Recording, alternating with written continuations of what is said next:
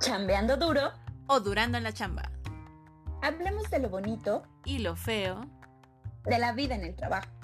Escucha cada semana un capítulo nuevo de este podcast. Comenzamos.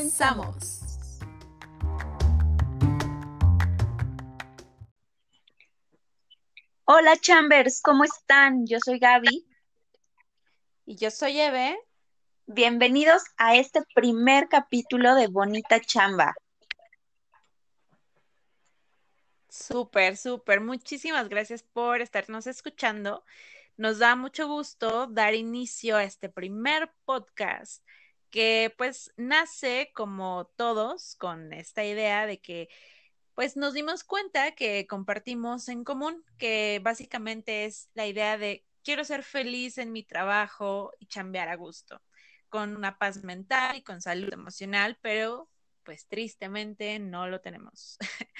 y eh, pues platicando con muchos amigos y, conversándolo, eh, nos dimos cuenta que incluso hasta pareciera utópico y no debería, eh, pero hay muchas situaciones dentro de, los trabajos que impiden que podamos tener un, un trabajo sano, un trabajo en el que nos sentamos 100% a gusto por situaciones que empiezan a ocurrir en las que nos empezamos incluso a desmoralizar, que afectan nuestra confianza, em, que nos sentimos vulnerables y son cosas de las que no se hablan y, y no se hablan porque justo somos vulnerables, nos sentimos incluso como con mucha vergüenza de admitir que estamos sufriendo en nuestros trabajos, de miedo a ser juzgados, a que nos digan, pero tienes un trabajo, ¿por qué te quejas?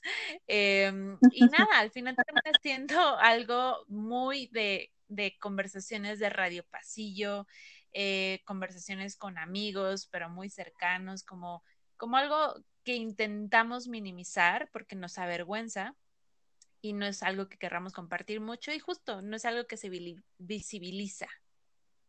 Claro, al final, por eso, pues, este espacio decidimos arrancarlo con un tema, pues que a mí me parece y que coincidimos Eve y yo, de los temas más importantes y más necesarios para poder tener una vida en el trabajo saludable y es cómo poder lidiar con un mal ambiente laboral.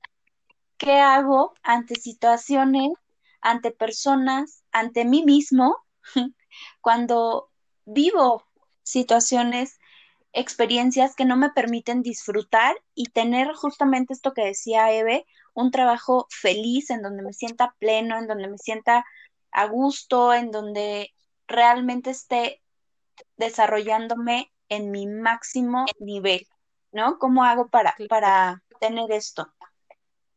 Y bueno, claro, y justo ahí tenemos que empezar, perdón, que tenemos que empezar a hablar ya en cuanto a, entrar ya en tema y, y, definir, pues, qué es un mal ambiente laboral, ¿no? Porque al final del día es hablar de un tema así súper gigante eh, y, del que se habla mucho, ¿no? Muchos le dicen mi trabajo tóxico eh, y entre otros adjetivos no tan bonitos, pero pues al final del día es qué es un mal ambiente laboral, ¿no? Y es algo de lo que queremos platicar, que pues al final del día es algo que simplemente te empiezas a sentir incómodo, ¿no? Ya cuando te empiezas a sentir incómodo, eh, ahí es cuando tenemos que empezar a prender las alarmas y empezar a, identificar, ¿no? Eh, ¿Qué es lo que me, me, está generando esta insatisfacción, esta incomodidad? Eh, y cómo empezar a, a trabajarlo, ¿no? Sí, justo, o sea, al final, vamos, pensemos en que podemos vivir situaciones que van desde oye, ¿sabes qué? Tengo un mal jefe, mi sobrecarga laboral es grande, mis compañeros son muy pesados, hay horarios irracionales, mala comunicación, etcétera, que ahorita me gustaría y nos encantaría poder compartir con ustedes algunos ejemplos de este, de este tipo de situaciones, pero es justamente cómo, cómo me doy cuenta estoy en un mal ambiente laboral. ¿Cómo diferenciamos un, si es un realmente un problema que viene de afuera o si es un problema que está en nosotros mismos y cómo detectamos estos focos rojos que a veces pasamos por alto, ¿no? Entonces vamos a platicar un poquito de, estas, eh, pues ahora sí que cuestionamientos, vamos a platicar de esos cuestionamientos y vamos a aprender cómo afrontar estas situaciones, aceptar lo que está pasando, identificar las causas y ver qué podemos hacer al respecto, cómo tomamos acciones. Entonces, me encantaría empezar por este tema que es el liderazgo negativo, ¿no? O sea, cómo puede un liderazgo negativo influir y generar un mal ambiente laboral, ¿no? Claro, y, esa parte tan, tan común y tristemente común, le, llamo, que es cuando em, pues nuestro líder, nuestro jefe directo, eh, quien debería ser esa figura con la que nosotros estamos trabajando, de la persona a la que estamos, de la persona de la que estamos aprendiendo, simplemente no es una figura que esté tan presente o que nos aporte muchísimo en nuestra vida, ¿no? hablar de más liderazgo, creo que eso abarca un tema completamente para otro podcast, pero eh, mencionarlo siquiera en este sentido, creo que va, eh, no sé, ¿no? Ya hablando temas de experiencias que, que, hemos escuchado, que hemos vivido, que hemos compartido con amigos, familiares, eh, personas cercanas, pues siempre está esta parte de, pues mi jefe realmente no me enseña nada, no he, no, he, podido entablar una buena relación con, con él y simplemente soy la persona que hace o se encarga de ejecutar eh, ciertas cosas y, mi jefe incluso no las, no las ve, no las, eh, no las felicita, o más allá de decir no las felicita, no, no las nota, ¿no? Creo que esta parte de, sentirse, pues, eh, sentir esa gratificación incluso es sumamente importante. No solamente por decir siempre hago las cosas bien o algo así, sino porque al final hay que saber reconocer y, que nuestros líderes empiecen a reconocer eh, que cuando ellos empiezan a trabajar con nosotros y empiezan a identificar nuestras buenas acciones, nuestro buen trabajo, nuestro buen desempeño, y asimismo empiezan a identificarse estas áreas de oportunidad donde tenemos muchas mejoras, eh, pues es importante eso, ¿no? Notarlas, hablarlas y, que puedas entonces tener un verdadero crecimiento, ¿no? Y cuando eso realmente no existe, no existe una buena retroalimentación, pues te sientes sin guía, ¿no? No haciendo mal, si lo estás haciendo bien. Eh, y eso pues obviamente detona en eh, la falta de confianza con tu líder, la falta de confianza propia y entre otras historias eh, que, que, pudiesen generarse, ¿no? ¿No, Gaby?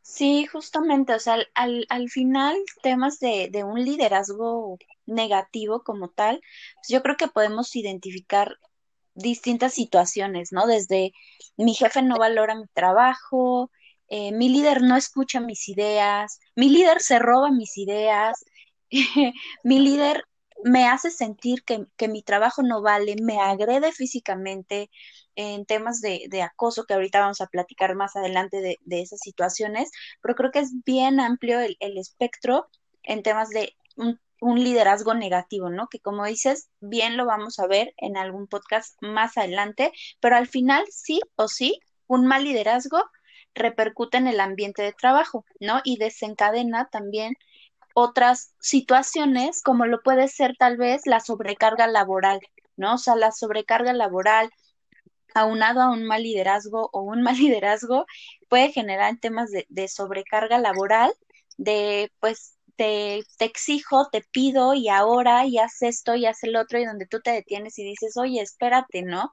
No tengo ocho manos, ¿no? Tengo solamente dos manos, dame tiempo, dame chance, porque si no, no puedo, y donde te literal te absorbe, ¿no? Lo que, lo que platicábamos, eh, o lo que nos gusta platicar es este, este tema de, como el ejemplo de la casa de papel, de esta mujer que dice, quiero ver las máquinas funcionando las 24 horas, ¿no? Y ahí estamos todos ahí trabajando a full para poder sacar el trabajo dándolo todo, exacto. Y, y ahorita justo en, en, este contexto, octubre de 2020, que estamos viviendo este tema de la pandemia, eh, justo ahí, eh, este tema de la sobrecarga laboral creo que se ha vuelto muy, muy protagonista con muchas personas eh, allegadas a nosotros y nosotras mismas. Eh, hemos visto que al final em, este límite de la oficina y la casa simplemente se desdibujó. ya no existe, ¿no? Entonces mi espacio de, de, mi espacio propio se ha vuelto mi oficina y mi oficina se ha vuelto mi espacio, mi espacio propio. Eh, ya no hay límites, o sea, y, y ese límite que antes era muy palpable porque era físico, eh, ahora sobrepasa eh, en el tiempo, ¿no? En el tiempo en el que, pues, muchas, muchos jefes de pronto es como, bueno, pues está en su casa, ¿no? No, no está haciendo otra cosa, ¿no? Entonces, es como, perdóname, yo tengo un horario laboral de 8 a, a 6 de la tarde o de 8 a 7, de 9 a 7, no sé, mis 8 horas laborales. Eh, y al final, eh, este tiempo se desdibuja, ¿no? Es como salen y salen y salen tantas tareas y no solamente por eso, creo que hay muchas empresas que justo ahora obviamente están viviendo impactadas por toda esta eh, contingencia y el trabajo es arduo, ¿no? El trabajo es duro, es arduo, pero pues al final eh, incrementar todas estas tareas, obviamente incrementa las horas, pero estamos siendo la misma eh, mano de obra, no incrementan las manos. Entonces, bueno, eh, tenemos toda, toda esta, la sobrecarga de trabajo y entonces viene el agotamiento mental, ¿no? Claro que al final también está muy relacionado el tema de la sobrecarga laboral con otro factor bien importante que es el tema de los horarios irracionales, ¿no? Muchas veces cuando tienes sobrecarga de trabajo, pues también existe un tema de, bueno, pues los horarios se extendieron, como dices tú, ahorita en, en esta situación de pandemia que estamos enfrentando, ya, ya no hay un límite, ¿no? Y es, te agendo eh, reuniones después de tu hora de trabajo, antes de tu hora de trabajo y... tu hora de comida. Mucha gente ya no tiene hora de comida.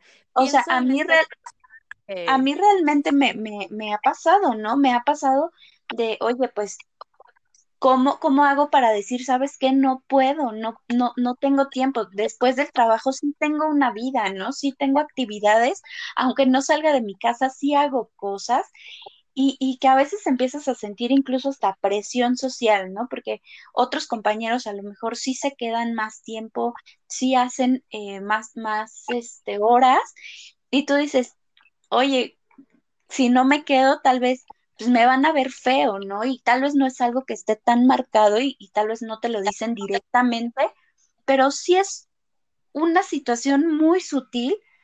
Y se empieza a ver eso, tu compromiso, tu compromiso como persona, tu compromiso como, como trabajador, ¿no?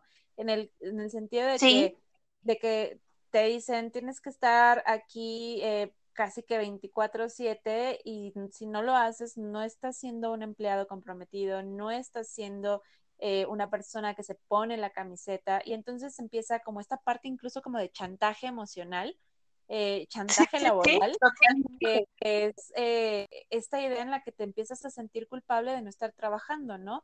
Eh, yo conozco muchas personas y, y, incluso llegué a ser como una de ellas, en el sentido de que justo como ya no existe este límite, empiezas a trabajar muchas horas, empiezas a decir, bueno, pero pues yo no tengo otra cosa que hacer, ¿no? Pues me voy a entretener trabajando, pero creo es eso es una decisión que tomas y que, que, que, es muy tuya, nadie más te lo está pidiendo. Claro, pero el, el, el problema no es que... Sí. El problema no es que trabajes más por gusto, ¿no? O sea, por cuando dices, bueno, lo hago por gusto porque quiero, va, no pasa nada y cada quien es libre de hacer con su tiempo lo que quiera, ¿no? El problema está en cuanto esos horarios no los decides tú, ¿no? Sino te los imponen, vienen de afuera. En ese momento es cuando hay un choque, hay fricción y se genera, en efecto, un mal ambiente laboral, porque empiezas a no sentirte a gusto. Seguramente no eres el único en la oficina que lo vive, seguramente como tú hay más compañeros y seguramente los has escuchado porque ten por seguro que entre compañeros se dicen, oye, ¿no? ¿Qué está pasando? Estamos trabajando más de la cuenta. Claro, y te empiezas a, empieza a vivir una mala vibra. Sí, eh, te empiezas a dar cuenta de eso porque ¿qué pasó? Dejaste de, de poner un límite, ¿no?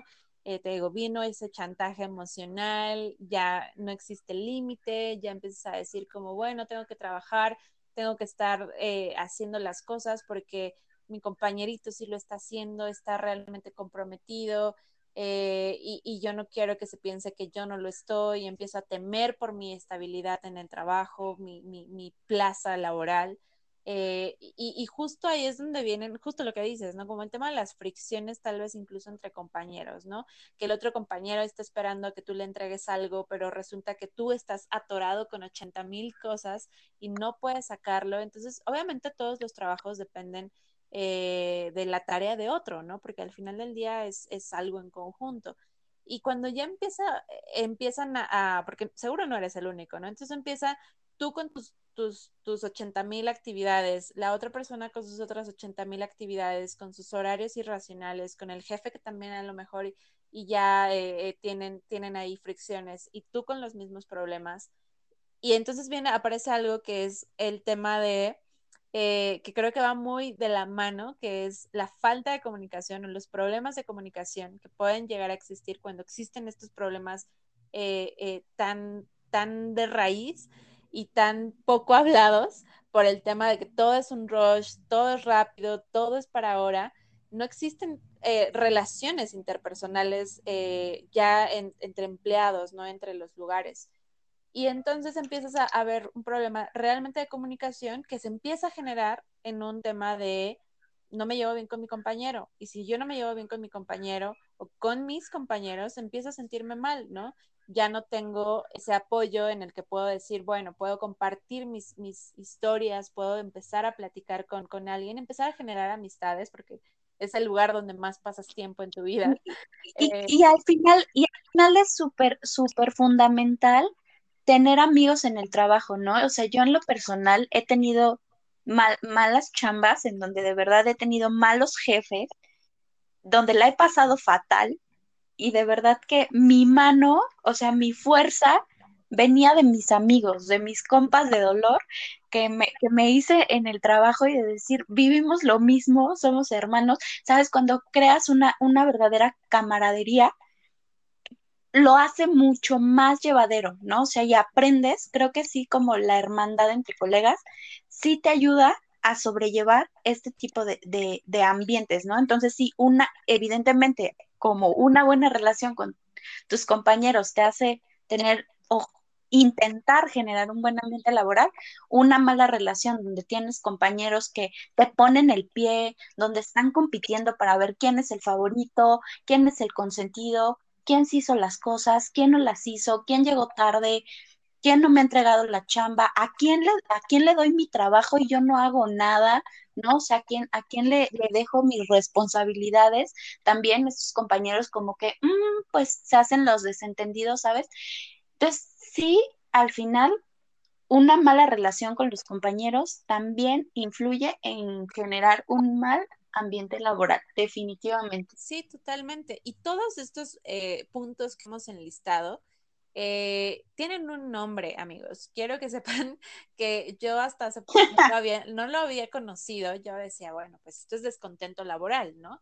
Pero no, resulta que al final del día te pones a investigar, justo lo que les decíamos al inicio, es importante identificar a qué le llamamos mal ambiente laboral y cuáles son las, las, em, los factores clave que nos hacen sentir de la manera en que nos sentimos incómodos, insatisfechos, eh, denigrados. Eh, y todo eso tiene el nombre que se llama moving. Y resulta que el moving es justo esta parte que eh, involucra el acoso laboral. y el acoso laboral viene desde los compañeros que son rudos, que te ponen apodos, que no te hablan, que no te invitan a comer y que te segregan. Eh, el jefe que, que, te está exigiendo hasta que ya no puedes más, que sobrepasa tus límites, Eh, que... incluso, que incluso le temes, ¿no? Que incluso hasta le temes o te da terror tener un feedback con esa persona porque sabes que no se tienta ni tantito el corazón y es despiadado, ¿no? O sea, o que, o que hasta te hace dudar de ti mismo a un, a un grado de, oye, ¿qué está pasando? Claro, claro. Y, y hablar de, de esto que mencionábamos, los horarios que ya sobrepasan, y podríamos mencionar derechos laborales. Eh, todo esto, todo esto se llama moving, amigos, y, es algo que tiene que visibilizarse porque realmente no se habla. O sea, nos eh, tenemos páginas de memes, tenemos eh, charlas con amigos y nos quejamos y todo, pero al final del día es no solo es una queja, estamos hablando de violencia laboral. Yo cuando hablo de trabajos me gusta hablar de eh, de el trabajo como si fuese una relación, ¿no? Hablemos de vamos a conocer, ¿no? De cómo, estás relacionándote en el trabajo, como, como en una relación, ¿no? Al principio lo conoces, estás increíblemente bien, estás pensando en todo lo nuevo que vas a vivir, tienes muchas expectativas de lo, de lo que vas a aprender, de todo eso que, que, que, vas a, experimentar nuevo y obviamente con mucha emoción empieza a pasar el tiempo y te das cuenta que realmente no, o sea, obviamente las endorfinas bajan y, y, empiezas a vivir el día a día y te das cuenta de todos esos detalles que a lo mejor y no notaste al inicio, pero que ahí hay que definir, ¿no? ¿Qué es con lo que sí puedo vivir? ¿Qué es con lo que no puedo vivir? Obviamente hay personas que no les molesta, o sea, que, que tienen muchos amigos en el trabajo, que, que tal vez tienen un mal jefe, y que no les molesta tanto, ¿no? Eh, y hay que saber diferenciar, ¿no? A lo mejor y, y, el problema no está en el trabajo, a lo mejor el problema es mío, ¿no? No, no, no me estoy sabiendo adaptar, que también es algo, es una situación que ocurre, ¿no? ¿Y qué pasa?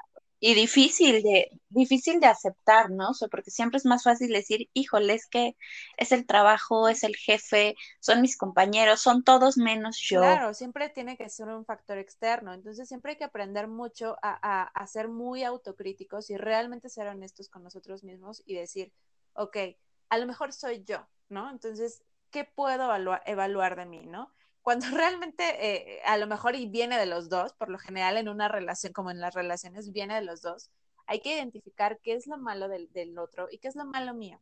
Entonces, cuando empiezan a pesar más las cosas negativas que las positivas, entonces hay que ver cuáles son estos factores que me están haciendo sentir eh, oprimido, que me están haciendo sentir incómodo y que no me están dejando tener un, una paz mental dentro de mi trabajo.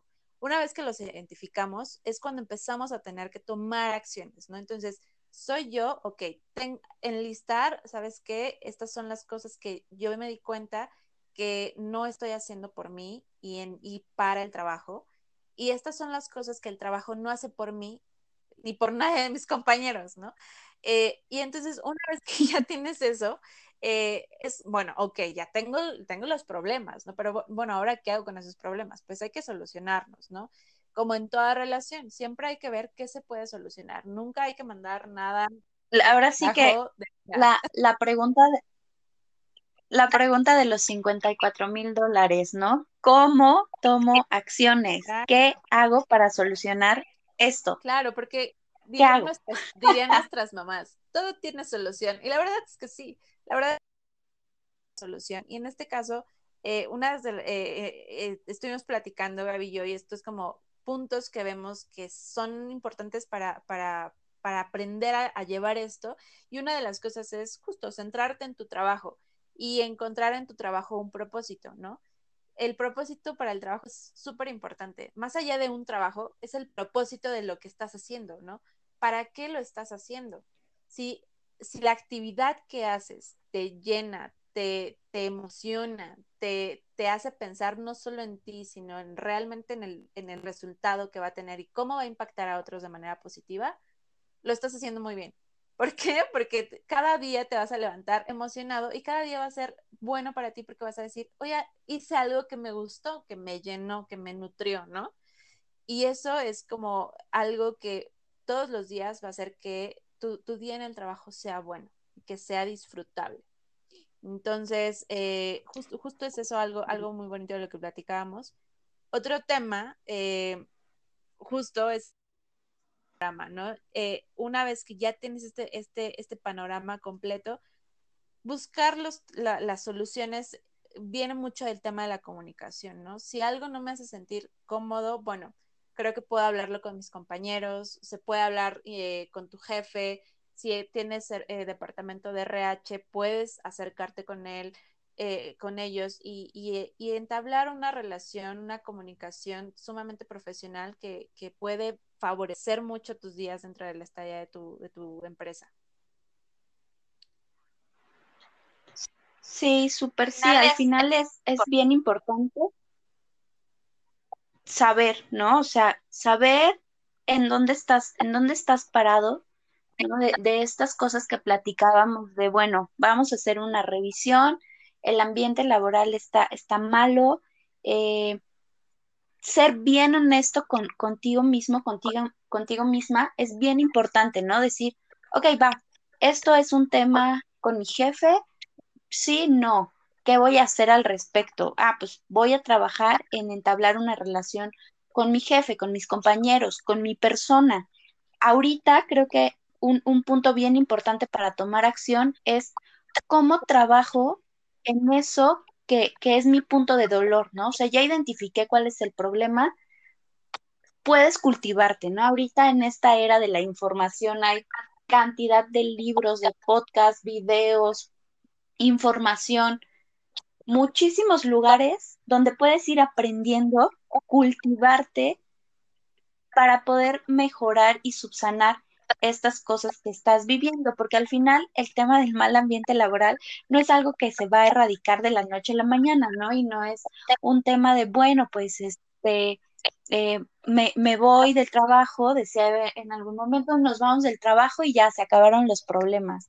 No, señores, es un tema de me voy de un trabajo y, y seguramente puedo o no tener la suerte de encontrar otro mal ambiente laboral o no, y también qué hago yo para que eso no sea mi día a día, ¿no? ¿Qué hago yo para que mi día a día no sea un, mi ambiente laboral es malo? Pues aprender a trabajar para mí, ¿no? Y aprender que las cosas que voy a hacer a un trabajo, que hago en un trabajo, son para mí, lo que, lo que yo desarrollo, lo que cultivo, los conocimientos que adquiero, las herramientas que desarrollo, lo que ejecuto, a quien están dotando de conocimientos y habilidades, es a mi persona, que el día de mañana, si yo decido irme a otro trabajo, emprender un negocio, montar una empresa, dedicarme a, a rascarme la panza y no hacer nada, al final sean decisiones que yo tomé sabiendo que el conocimiento está conmigo, ¿no? Y que, y que a donde yo me vaya, ese conocimiento y esas habilidades me van a acompañar. Entonces, enfócate siempre en, en, trabajar contigo mismo, ¿no? En trabajar contigo misma, en lo que tú haces por ti y para ti. Y trata de, de, de salirte. Y si de plano ya es una situación en donde de verdad ya te rebasa tu, tu trabajo, tu jefe, que ya incluso tú te empiezas a sentir mal, la respuesta para mí es vete, vete, huye lejos, Simba, y nunca regreses porque nada ni nadie vale más que tu propia salud y tu propia integridad. Nada lo vale. Claro, todo, todo esto que enlistamos justamente es para, para eh, que todos entendamos que a veces renunciar no es lo peor. A veces renunciar significa lo más sano. Y vuelvo y retomo mi ejemplo de las relaciones amorosas. Cuando tú ya ves que al final del día esa relación ya no tiene arreglo porque ya viste cuáles son ya, los identificaste, intentaste solucionarlos y ya no, no, no hay arreglo, no hay cambio. Simplemente el, el, trabajo te dice, dame una oportunidad, para la siguiente lo haré mejor. Créenos, o sea, no, no, no hay, no hay un siguiente paso. O sea, el siguiente paso es eh, emprender algo nuevo, emprender, dar el paso y decir, es momento de soltar, siempre es importante aprender eso, identificar cuándo ya es momento de irnos, pero no irnos solos. ¿Cómo? Aprender, la, la, la palabra del día es esto, aprender las lecciones que nos deja ese trabajo, ¿no? Siempre hay algo nuevo de lo que podemos nutrirnos de este tipo de experiencias. Entonces, eh, aquí me gustaría justo pasar a, un punto eh, súper importante, ¿no? Bueno, ya viví esto, ya entendí que esto lo tengo que trabajar, ya entendí que las emociones que me generan eh, inquietud, insatisfacción, eh, ansiedad, no son mías propiamente, sino que están provocadas por cierto factor y ahora me toca trabajarlas.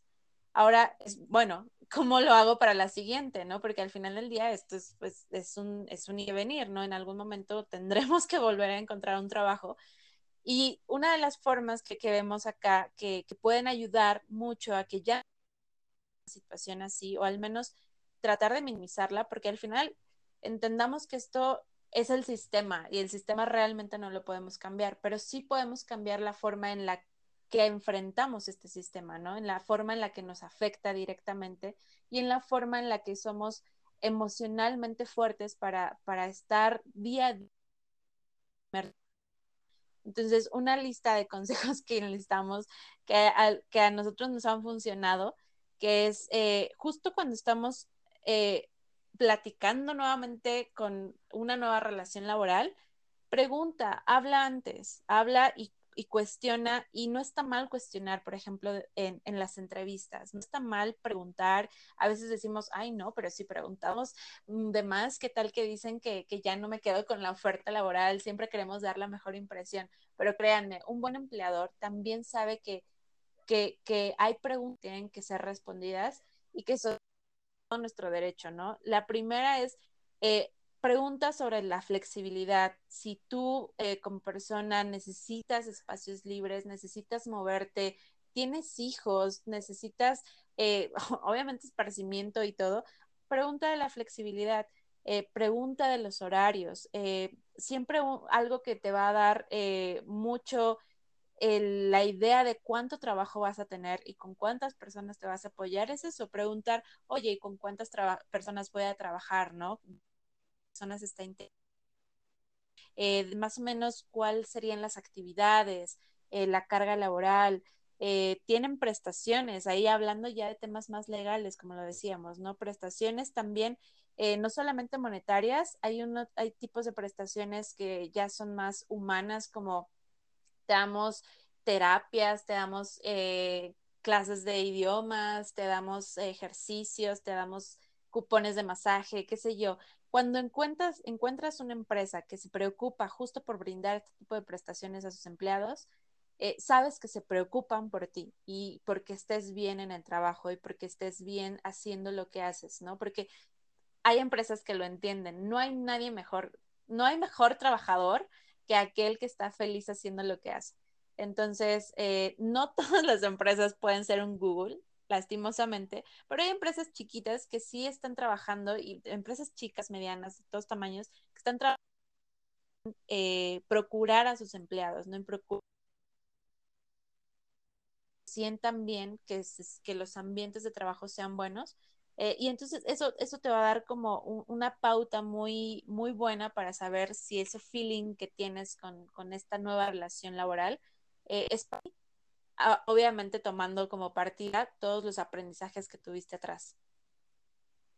Sí, o sea, súper recomendable. Investiga si, si esta nueva organización, esta empresa con la que te vas a, a vincular, tiene alguna certificación, ¿no? Por ejemplo, que sea un Great Place to Work, que sea una empresa socialmente responsable.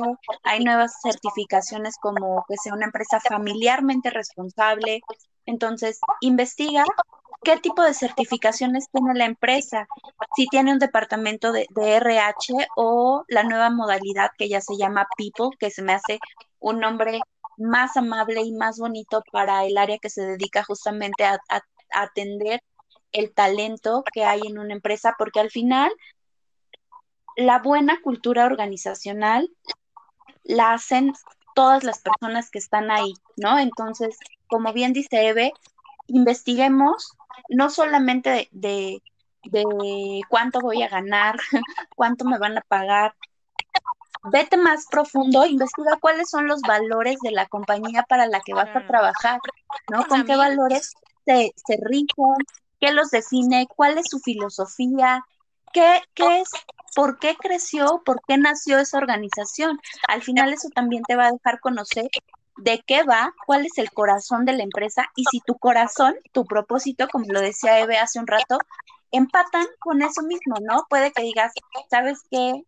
Sí, empatamos perfecto lo que esta empresa hace y lo que yo sé, nos vinculamos ideal, o puede que digas, mm, ¿sabes qué? No, no estoy tan de acuerdo con esta filosofía o no estoy tan de acuerdo con lo que hace esta compañía. Entonces, si no estás tan de acuerdo, mejor busca por, por otro lado. Esa sería mi sugerencia. Sí, totalmente. Y, y pues nada, creo que eh, me gustaría a mí cerrar este capítulo de hoy justo con eso. O sea, eh, trata de que tu propósito empate con el propósito de la empresa. Trata de que siempre eh, vayas buscando más allá. Pregunta con amigos, pregunta, busca, googlea. Siempre hay empresas, siempre, siempre hay empresas en las que te vas a sentir muchísimo más cómodo, pero pues al final del día eh, es un tema eh, mucho de, buscar, ¿no? Y, con respecto a lo demás, respecto a los temas del de, mal ambiente laboral, nada, o sea, trabajar nuestras emociones, trabajar en, en, cómo nos hacen sentir, tratar de solucionar y cuando no se pueda solucionar, tomar acciones y esas acciones eh, nos van a guiar y siempre confía en, lo que sientes, confía en ese feeling, como dice Gaby, en, en, que estás haciendo lo correcto por ti, porque no, no hay nadie más que pueda decirte cómo te sientes que, que tú. Entonces es muy importante trabajar nuestra salud emocional, nuestra salud mental para estar bien en un trabajo. Y pues nada, creo que esa sería mi conclusión del día de hoy. Sí, padrísimo. Al final es, busquemos y hagamos trabajos decentes, ¿no? Trabajos donde nos sintamos felices, cómodos. Si eres una persona que trabaja en temas de, de RH, de people, de atracción de talento, te invitamos a que sigas expandiendo una, una filosofía de de, bueno, tengamos ambientes laborales que tengan a las personas felices, ¿no? Que estén tranquilas, que tengan paz mental, sigamos procurando esto y también nosotros aprendamos cómo generar estos ambientes laborales, ¿no? Eh, bonitos. Si la empresa no me lo da, ¿cómo hago yo para que mi día a día sea más llevadero, más placentero? Y pues creo que hasta aquí nos, nos tocaría despedirnos.